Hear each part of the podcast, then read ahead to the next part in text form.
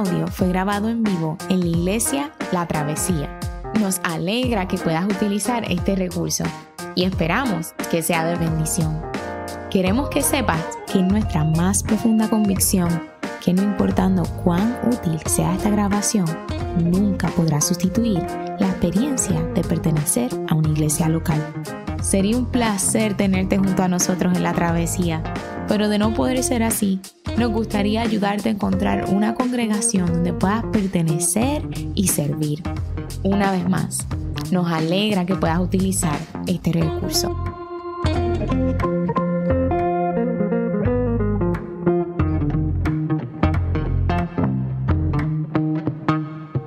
Les invito a ponerse en pie para dar la lectura de la palabra de Dios. El pasaje de esta mañana se encuentra en la primera carta del apóstol Pablo a Timoteo, capítulo 2, versículos 1 al 10. Así dice la palabra del Señor. Así que recomiendo, ante todo, que se hagan plegarias, oraciones, súplicas y acciones de gracias por todos especialmente por los gobernantes y por todas las autoridades, para que tengamos paz y tranquilidad y llevemos una vida piadosa y digna. Esto es bueno y agradable a Dios nuestro Salvador, pues Él quiere que todos sean salvos y lleguen a conocer la verdad, porque hay un solo Dios y un solo mediador entre Dios y los hombres, Jesucristo hombre, quien dio su vida como rescate por todos. Este testimonio Dios lo ha dado a su debido tiempo y para proclamarlo me nombró heraldo y apóstol. Digo la verdad y no miento. Dios me hizo maestro de los gentiles para enseñarles la verdadera fe. Quiero, pues, que en todas partes los hombres oren, levantando las manos al cielo con pureza de corazón, sin enojos ni contiendas. En cuanto a las mujeres, quiero que ellas se vistan decorosamente, con modestia y recato, sin peinados ostentosos, ni oro, ni perlas, ni vestidos costosos, que se adornen más bien con buenas obras, como corresponde a mujeres que profesan servir a Dios. Esta es la palabra del Señor. Bueno, buenos días a todos y a todas. Mi nombre es Yamir Alejandro y por la gracia y misericordia del Señor tengo la, bendición de poder pastorear esta congregación, aunque dos o tres de ustedes pastorean a mi vida también, ¿verdad? Eh, así, así funciona esto. Nosotros estamos en una serie de sermones eh, en, la que hemos puesto en calendario de manera bien intencional. La iglesia se encuentra en un proceso de escoger sus ancianos, de empezar una etapa nueva en nuestra historia como iglesia. Vamos a tener por primera vez nuestro gobierno de ancianos. Nosotros somos una iglesia presbiteriana y para la palabra presbítero significa anciano, significa que nosotros creemos que la dirección o el gobierno de la iglesia o el cuidado de la iglesia debe estar a cargo de un grupo de presbíteros. Eso significa ser presbiteriano y nosotros hemos escogido la carta o las cartas, primera, segunda de Timoteo y Tito, para mirar y explorar ahí en esas cartas qué significa ser iglesia. Y encontramos en, en estas cartas, en estas últimas pasadas siete semanas, muchas cosas que tienen que ver con nuestra vida de iglesia. Y si usted no ha podido eh, ver la serie de sermones completa, está toda en YouTube. La puede buscar y allí la encuentra. Esta serie la hemos llamado Orgánico, es un estudio a través de las epístolas pastorales. Nosotros en esta serie exploramos en uno de nuestros sermones cómo se gobierna la iglesia, cuáles son las cualificaciones para los ancianos. Ahí está en uno de los sermones la importancia de la sana doctrina y cuán importante es para nosotros como creyentes que la Biblia sea central y la enseñanza sea sana. Nuestras vidas descubrimos en esta eh, eh, serie de sermones son un retrato de gracia. El, el, apóstol Pablo le decía a Timoteo, yo soy el primero de los pecadores, ustedes necesitan ver sus vidas como un retrato de gracia en la iglesia. ¿Cómo se aplica la sana doctrina a nuestras vidas? Miramos también de manera práctica, conocimos también ahí las relaciones de la iglesia. Somos una familia y el Señor nos llama a funcionar como una familia. En el sermón de hoy, que es el sermón que cierra esta serie de sermones, nosotros vamos a explorar la misión de la iglesia. Usted me dice, Yamil, ¿qué rayos tenía que ver eh, el decoro y, y todo lo que leímos ahí en ese pasaje con la misión de la iglesia? Vamos a mirar qué tiene que ver todo eso con la misión de la iglesia. Permítame compartir algunos textos con ustedes. Éxodo capítulo 16, ese momento justo antes del monte Sinaí cuando se le va a dar la ley al pueblo de Israel. Estas son las palabras que el Señor les dice a los israelitas. Le dice, aunque toda la tierra me pertenece, Él es dueño de todo, ustedes serán para mí un reino de sacerdotes, una nación santa. Cerca de dos mil años después de eso, el apóstol Pedro dice unas palabras muy similares y esta vez no se las está diciendo a los israelitas por, digamos, por herencia genética, sino se lo está diciendo a los creyentes y le está diciendo algo muy similar. Ustedes son linaje escogido, real sacerdocio, una nación santa, un pueblo que pertenece a Dios, para que proclamen las obras maravillosas de aquel que los llamó de las tinieblas a su luz admirable. Y hay algo aquí que encontramos en común que no cambió en el diseño de Dios para su pueblo. Son las mismas instrucciones que se le dieron a Israel, se le dan a la iglesia en el Nuevo Testamento. La iglesia tiene una misión que la ha tenido desde hace más de dos mil años, cerca de cuatro mil, cuando fue instituido el pueblo de Israel. Y es que la iglesia es un reino de sacerdotes, real sacerdocio, un reino de sacerdotes. Y usted diga, ¿qué significa eso? ¿Con qué se come eso? Es muy sencillo.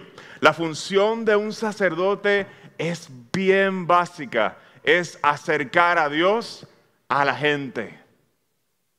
Acercan, conocen a Dios y lo hacen disponible a la gente. Y en ese sentido hay un papel de, papel de mediadores como sacerdotes. Esa es la misión de la iglesia, ser un reino, un real sacerdocio, un reino de sacerdotes, una gente a quienes Dios llama desde las tinieblas, comparte su luz con ellos y nos da la encomienda de nosotros anunciar y compartir esa maravillosa luz que hemos descubierto con otras personas. En ese sentido, la iglesia está, dada está llamada a dar a conocer las cosas que ha experimentado y conocido. Los cristianos son sacerdotes, gente que ha sido alcanzada por Dios y su misión es dar a conocer, acercar a Dios a otros. En el pasaje de hoy, Pablo hace énfasis en este aspecto de la misión de la iglesia. Miren el verso número 4. Dice, pues él, refiriéndose a Dios, quiere que todos sean salvos y que todos lleguen a conocer la verdad. Ese es el deseo de Dios para el mundo, porque hay un solo Dios no hay dos. Hay un solo mediador entre Dios y los hombres. No hay otro camino. Jesucristo, hombre. Y es necesario que la iglesia entienda que carga un mensaje poderoso que más nadie puede cargar.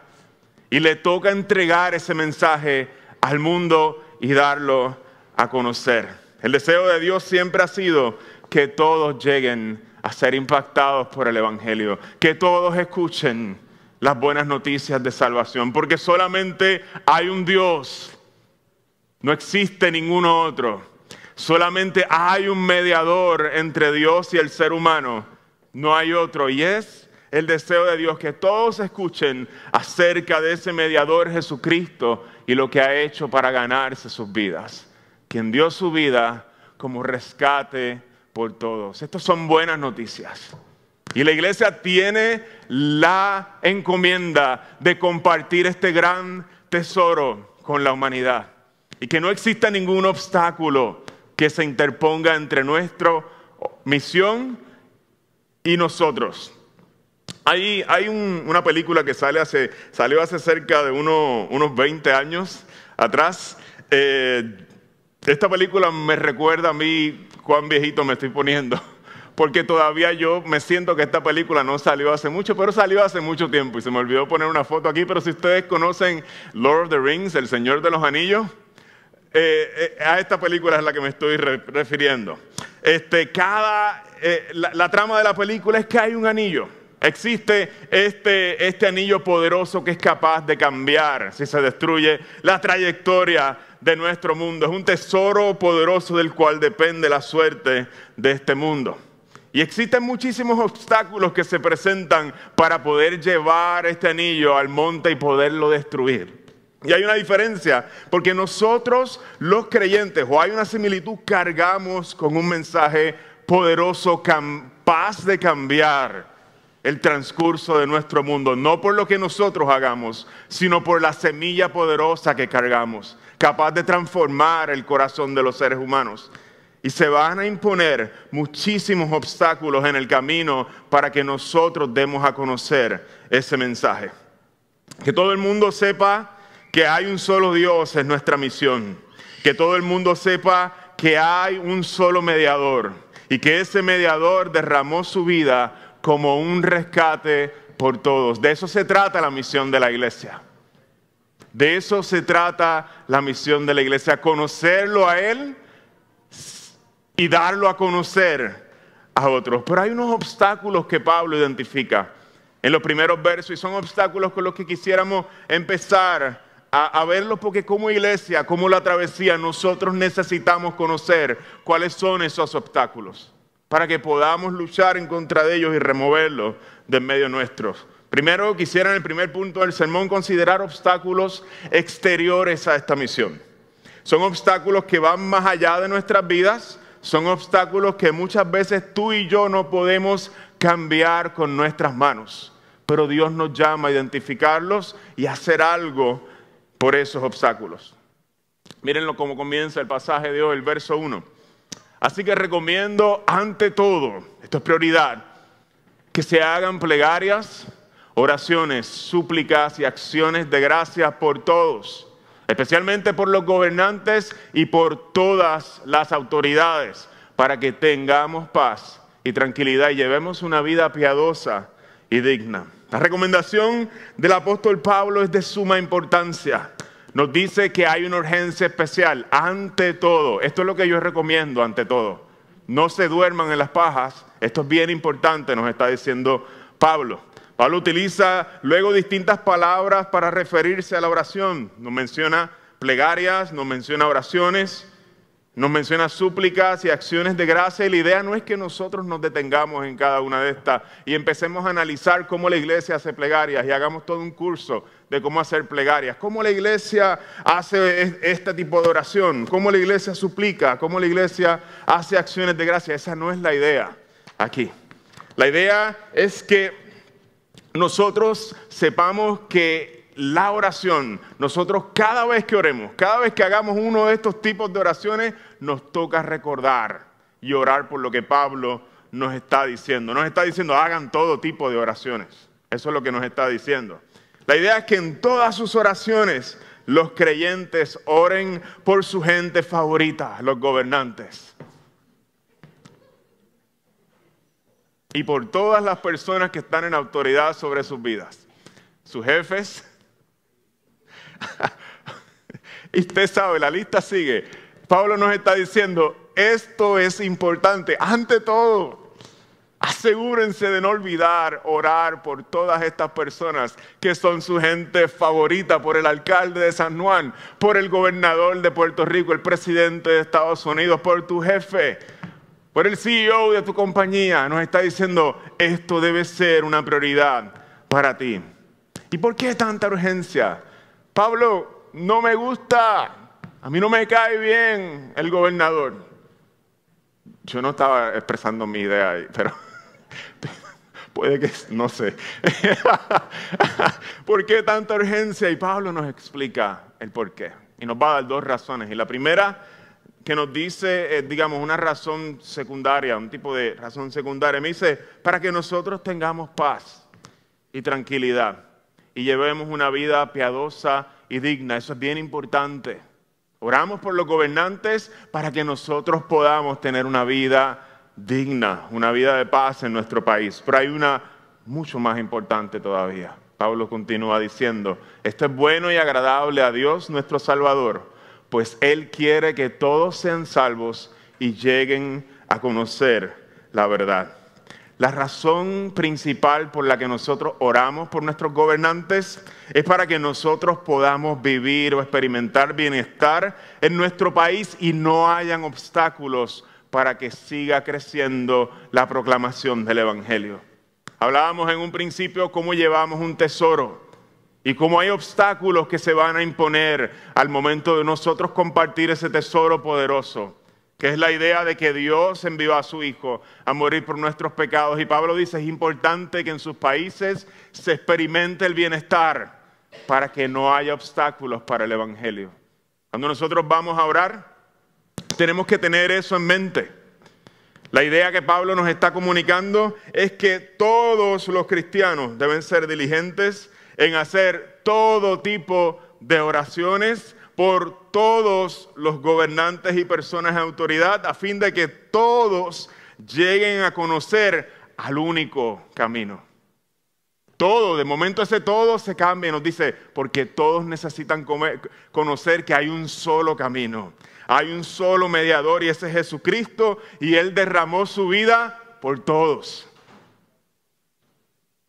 El mensaje que lleva la iglesia es un mensaje transformador y es un tesoro que necesita fluir sin obstáculos. Y los cristianos oramos por nuestros gobernantes para que esos obstáculos se salgan del camino y la gente pueda conocer, no a todos, sino hay un solo mediador.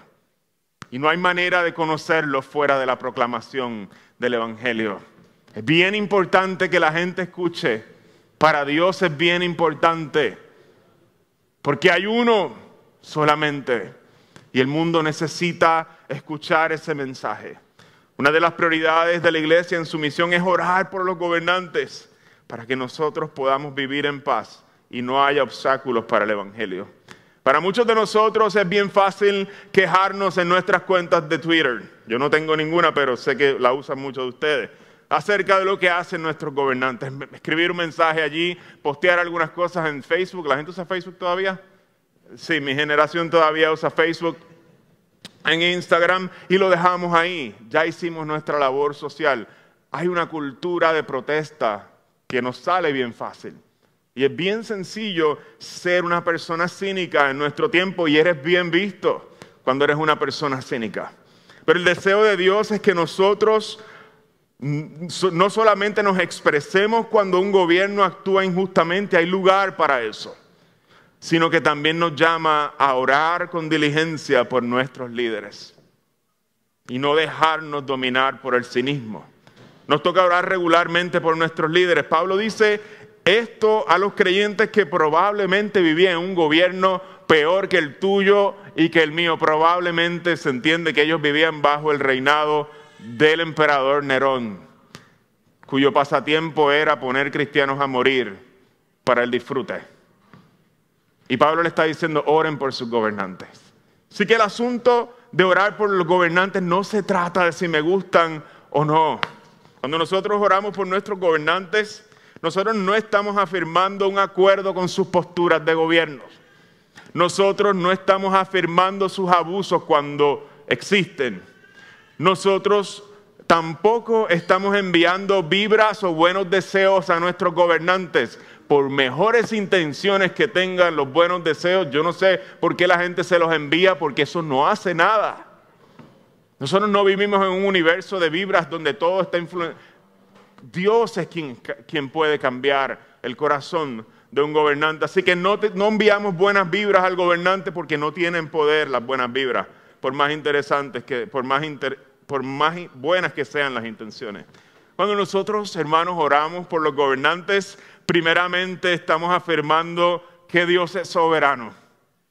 Y en su sabiduría para este tiempo los ha puesto en una posición de autoridad y reconocemos eso, la soberanía de Dios por encima de ellos. Así como Jesús reconoció la soberanía de Pilato en el momento de su crucifixión y respetó su autoridad. Dios lo puso allí para aquel momento. Recordamos que Dios también desea que ellos lleguen a conocer el Evangelio. Recordamos que hay gracia también para ellos. Aunque nos gusten o no nos gusten, el Señor nos obliga a recordar cuando oramos por ellos que hay gracia para ellos, que el sacrificio de Cristo también está accesible a ellos. Cuando oramos por nuestros gobernantes, recordamos también, hermanos de la travesía, que el bienestar de nuestra ciudad, el bienestar de nuestro país, depende de las buenas decisiones de ellos. Y necesitamos que Dios les ayude. Nosotros oramos para que Dios les ayude. El punto no es, como decía, que nos gusten o no nuestros líderes. Muchas veces no nos gustan. Pero como creyentes el Señor nos llama a la madurez, a mirar por encima de nuestros gustos y mirar la palabra del Señor y confiar que lo que Dios quiere es bueno. Nos llama a orar siempre por nuestros gobernantes y por las personas que están en autoridad sobre nosotros porque todos ellos necesitan la ayuda de Dios para hacer bien su trabajo. Porque Dios desea que todo el mundo conozca a su Hijo. Y parte integral de la misión de la iglesia es precisamente eso, orar para que haya paz. Cuando nosotros miramos nuestro espacio, donde Dios nos puso aquí en Puerto Nuevo, parte de nuestra responsabilidad, iglesia, la travesía, es orar para que Dios traiga paz a este lugar. Que este sea un lugar donde la paz de Dios, el shalom de Dios se experimenta. Y es parte de la misión de ser iglesia para que Cristo sea dado a conocer. Si nuestra misión es dar a conocer el sacrificio de Cristo, es importante que no dejemos que haya obstáculos que interrumpan esta misión. Y el primer obstáculo es un obstáculo exterior. Nos dice el apóstol Pablo, necesitamos que ese obstáculo sea vencido por Dios. ¿Cómo lo hacemos? Oramos, porque está fuera de nuestras manos. Y en otro sermón podemos hablar también de votar y escoger buenos gobernantes, pero eso no, eh, eso no toca para este sermón. Este, Quisiera continuar el sermón con el segundo punto. ¿Qué otro obstáculo existe en la mente de Pablo? Y lo vamos a ver en el verso 8. Pablo le dice a los creyentes, ¿eh? Pablo le dice a los creyentes, quiero pues que en todas partes los hombres, se dirige a nosotros los hombres ahora, oren levantando las manos al cielo con pureza de corazón, sin enojos ni contiendas Pablo nos dice, no solamente es importante orar por los gobernantes. Como dice la gente de Hunger, orar no es suficiente. Dice, ah, hay otras cosas que, que importan también en la oración. Si oramos sin pureza de corazón, si oramos con un corazón enojado, no estamos quitando los obstáculos, porque hay obstáculos que no solamente están afuera, también hay obstáculos que están adentro de nosotros como creyentes que el Señor nos manda a remover o a poner en sus manos para que Él los remueva. Hay cosas en nuestra vida que pueden convertirse en obstáculos para el Evangelio que no tienen que ver con el gobierno y la situación del país. El primero es la falta de pureza. Oren levantando manos al cielo con pureza de corazón. Y para mí esto ha sido bien clave y ha sido una de las cosas que me ha, me ha me ha afectado de manera bien, bien directa. El pastor John Piper hace un, hace un tiempo predicaba y, él dijo una de las cosas que a mí nunca se me ha olvidado, nunca se me ha olvidado. Estaba usando Mateo capítulo 5, donde Jesús da las bienaventuranzas. Dice, dichosos los de corazón limpio. Otras versiones dicen los de corazón puro. Se está refiriendo a lo mismo, porque ellos verán a Dios.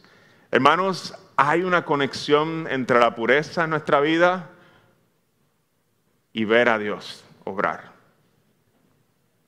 La falta de pureza en nuestra vida tiene efectos muy trágicos. Los creyentes que no luchamos por la pureza, nos dice Jesús, no vas a ver a Dios. ¿Qué significa eso? No vas a ver a Dios obrar en tu vida. No vas a ver a Dios obrar en tu entorno. Vas a ser una persona que camina a ciegas. Y esto es algo que a mí me ha servido de mucho estímulo. Me aterra la idea de ser un esposo cristiano que no pueda ver a Dios. Me aterra la idea de ser un papá que me toca dirigir mi casa y estoy ciego. No puedo ver a Dios. porque estoy entregado a mis pasiones desordenadas.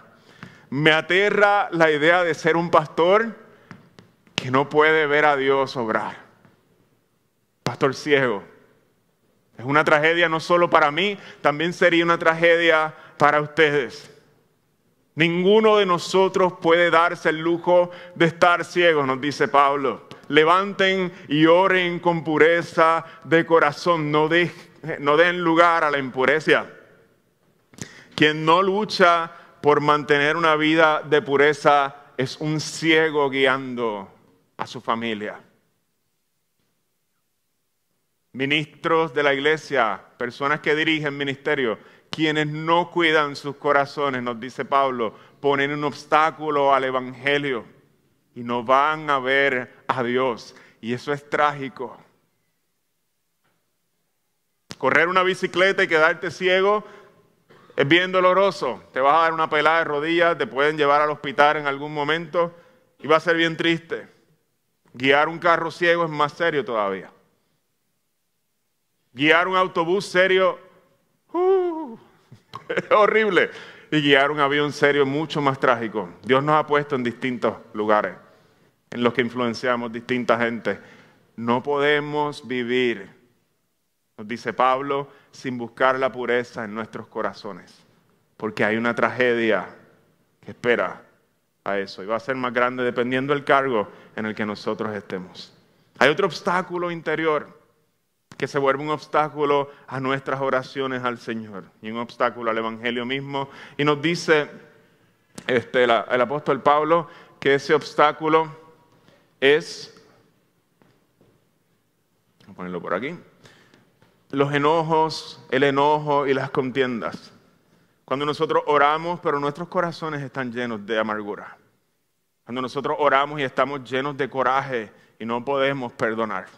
Una persona llena de enojo y de resentimiento es una persona, como decía eh, el pastor José Elías la semana pasada, encorvada, que no puede, solamente se mira a sí mismo y lo único que puede es mirarse a sí mismo y sentir rencor y lástima por todo lo que ha pasado en su vida. Está lleno de resentimiento.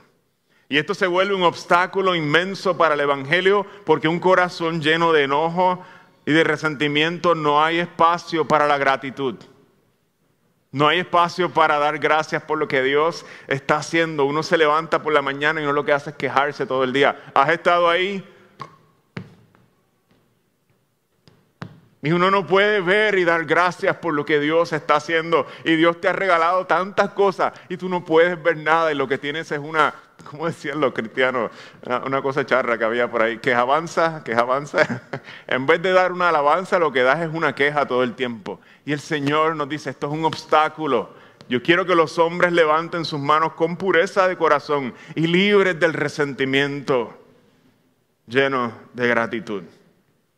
Cuando nosotros miramos nuestros dolores todo el tiempo, nos volvemos ciegos a la obra de Dios, a lo que Dios está haciendo, y esto se vuelve un obstáculo para el Evangelio. Por eso el Señor no nos deja permanecer el rencor y nos enseña en la oración del Padre nuestro a decir, perdona nuestras deudas, Señor, pero no nos deje ahí. Perdona, así como nosotros también, como nosotros hemos perdonado a nuestros deudores.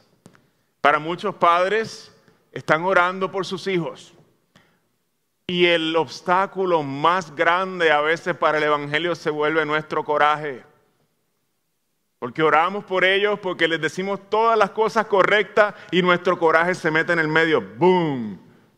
Y no deja que escuchen ni una sola palabra de lo que nosotros quisiéramos compartirles del Evangelio. Hay obstáculos interiores que el Señor necesita remover de nuestras vidas, porque hay un solo mediador, solamente hay salvación en uno, y la gente necesita escucharlo y que nuestras vidas no se vuelvan un obstáculo para ese evangelio tan hermoso que cargamos. Me encanta un señor que muchos de ustedes conocen, Nelson Mandela, vivió desde el año 1918 y murió en el año 2013. Y Nelson, hay unas palabras que nunca me voy a olvidar de él, las compartí hace un tiempo con la iglesia y las quiero compartir hoy y habla del resentimiento. Un hombre que fue encarcelado injustamente cerca de 20 años y luego se convirtió en el primer presidente de África, Suráfrica, del país de Sudáfrica. Él decía, el resentimiento es como beber veneno y esperar que mate a tus enemigos. Nos mata a nosotros. Tenemos resentimiento con otros y lo que estamos haciendo es matándonos a nosotros mismos, cogiéndonos pena. El Señor nos llama a abandonar el resentimiento y abrazar la gracia de Dios y ver lo que Él está haciendo. Hay otros obstáculos, estos tienen que ver más con los hombres, dice Pablo, aunque tal vez algunas mujeres se encuentren y se identifiquen. Pero Pablo va a hablar un poquito más de aquellas cosas que pueden ser un obstáculo, que tienen que ver más con las mujeres. En el verso 9 ya estoy terminando. En cuanto a las mujeres, dice Pablo, quiero que ellas se vistan decorosamente, con modestia y recato, sin peinados ostentosos, ni oro, ni perlas, ni vestidos costosos Luego sigue diciendo en el verso 10, que se adornen más bien con buenas obras, como corresponde a mujeres que profesan servir a Dios. Aquí pudiéramos entrar en el tiempo, ¿verdad? Eh, un poquito más en el contexto donde Pablo está escribiendo esta carta y a qué cosas se está refiriendo. Pudiera haber toda una discusión, los, los conocedores entran en todo este tipo de debate. Pero hay dos asuntos que son bastante generales que nosotros podemos traducir a nuestro tiempo. Y el primero asunto que está obstaculizando el Evangelio en la iglesia de Éfeso, a quien se le escribe esta carta, es la falta de modestia en la ropa de algunas hermanas. Y el segundo son atuendos, dice aquí, ostentosos, joyas o asuntos ¿verdad? que son culturales del tiempo. Aunque estos dos asuntos son particulares del tiempo, nosotros pudiéramos decir, y me perdí en el sermón aquí, eh, si brinqué una oración que conectaba esas dos. So, rewind. Hermanos, estos son asuntos del tiempo y es bien complejo uno saber lo que Pablo está diciendo aquí. Pero el punto es bien sencillo. Hay cosas en la manera de vestir que pueden estar trayendo un mensaje conflictivo al mensaje del Evangelio. Y Pablo le dice a las mujeres de su tiempo, no dejen que la manera en que ustedes se visten esté comunicando un mensaje diferente al que ustedes quieren comunicar. Ustedes quieren comunicar el Evangelio, pero todas las cosas que hacemos están comunicando algo. Cuando tú vienes una persona para tu casa, eh, tú quieres que tu casa esté limpia y tú no le tienes que decir, yo quiero que tú sepas que yo soy una persona limpia. Tú no estás usando palabras para comunicar. Tú quieres que la persona entre y diga, ay, qué rico, qué, rico se siente esta casa, huele rico, está todo limpio. Todo lo que nosotros hacemos tiene la intención de comunicar algo. Cuando alguien eh, entra a tu carro que está bien sucio, de alguna forma tú no quieres que lo vea, tú dices, no, no, yo no quiero que tú pienses que yo soy así, aunque yo soy así, yo no quiero que tú pienses que yo soy así. Este, Porque tu carro está hablando, tu carro está hablando de quién tú eres, ¿verdad? Y todas las cosas que nosotros hacemos están comunicando algo. Y Pablo le está diciendo, mira, asegúrate que las muchachas que son hermosas, Dios las hizo bellas.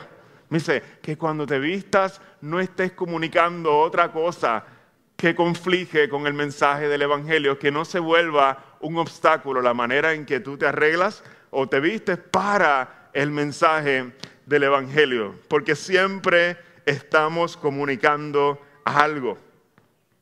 ¿Cómo funciona esto en la iglesia? Si nosotros diéramos el, eh, eh, rewind en el tiempo y, empezáramos en los 80, tal vez gente se paraba en las puertas a medirte la falda, a ver si tú podías entrar o no. Muchos de ustedes han, experimentado, ¿verdad? Este, tristemente, yo me estoy riendo, pero esto es una tragedia realmente, que en la iglesia no dejaran entrar gente porque supuestamente estaban mal vestidas porque no cumplían con todos sus requerimientos. ¿Cómo funciona esto en la travesía? Nosotros no tenemos a nuestros ujieres midiéndole la falda a nadie. Nosotros no tenemos a nuestros ujieres en la puerta haciendo un examen de cada persona para saber si nosotros los dejamos entrar o no. Aquí nosotros le damos la bienvenida a todo el que llega como esté.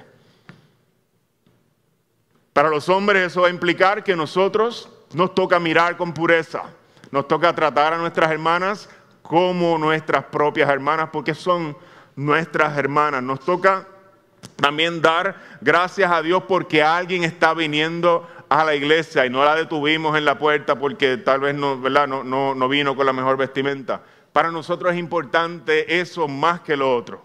Así que nosotros no hacemos un escándalo con nada de eso, pero sí, como iglesia, creemos que a medida que alguien nos visita una y otra y otra vez se va volviendo parte de nuestra comunidad, las hermanas en Cristo tienen la responsabilidad de amar a sus otras hermanas, de cuidarla y aconsejarlas como se aconseja a una hermana menor, ayudarle a entender cómo, ¿verdad? Cómo, eh, su, su, manera de ser y todo aquello que ¿verdad? Eh, pone en su cuerpo, usa para adornar su cuerpo, también está comunicando algo.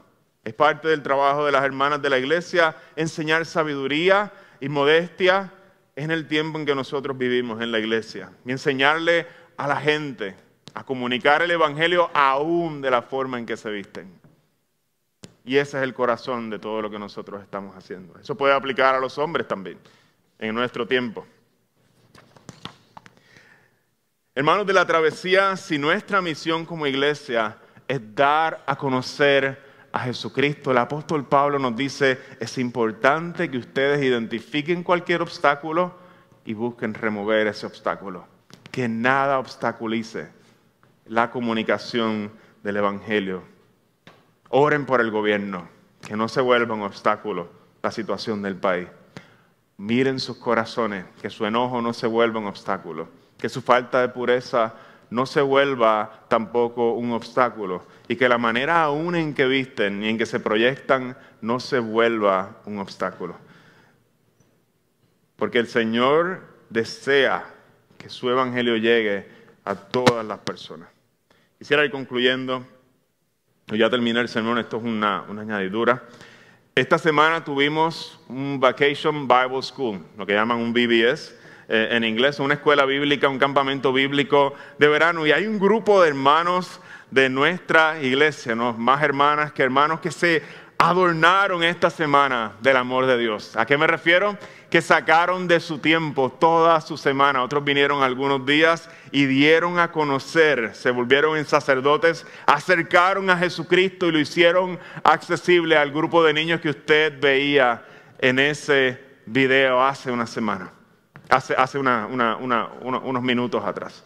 Queremos públicamente, como parte de, nuestra iglesia, darle las gracias por una semana tan increíble que ustedes han invertido en estos niños porque tiene repercusiones para la eternidad.